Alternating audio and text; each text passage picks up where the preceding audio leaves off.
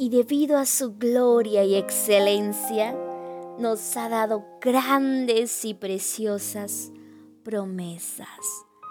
Esto dice segunda de Pedro capítulo 1, versículo 4. ¿Cuántas veces hemos sido víctimas de falsas promesas? Amistades que dijeron que estarían ahí con nosotros, pero nos han abandonado en el momento de mayor crisis. O esos padres que prometieron tantas cosas y a la hora de la hora nos han dejado. No han cumplido sus promesas. Quizá un amor que prometió el cielo, la luna, las estrellas, pero nos ha dejado en un pantano. Y es que con tantas promesas incumplidas, la desconfianza crece aún más. Las personas tienen miedo a creer.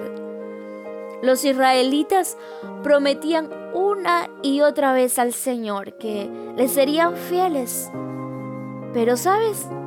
Terminaban fallándole. Pedro, Pedro le dijo que, que lo amaba. Pedro le dijo que le serviría. Pedro le dijo que estaría con él en las buenas y en las malas, pero se sintió herido cuando Jesús le profetizó que antes que el gallo cantara, él le habría negado. Y nosotros muchas veces también hemos incumplido promesas, porque somos humanos.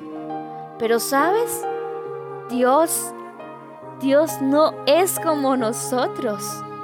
Dios lo que promete, lo cumple.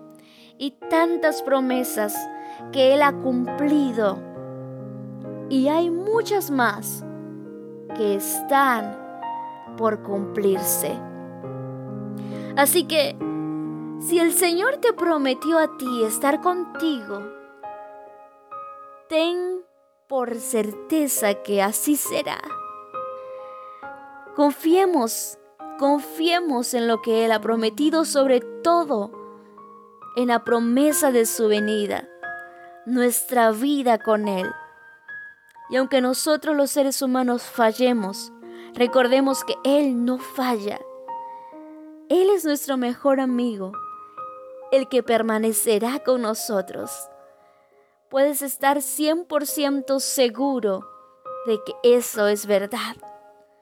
Sus preciosas y grandes y maravillosas promesas están ahora en tu corazón. Y yo quiero transmitir a tu vida. No importa lo que el diablo haya hecho, si te han abandonado, si te han hecho creer que no vale la pena confiar, si ahora la confianza se ha perdido en tu vida, Dios quiere levantar tu corazón, alentar tu alma y decirte que Él es fiel y que lo que Él ha prometido a tu vida, tus ojos lo verán. Así que no tengas temor.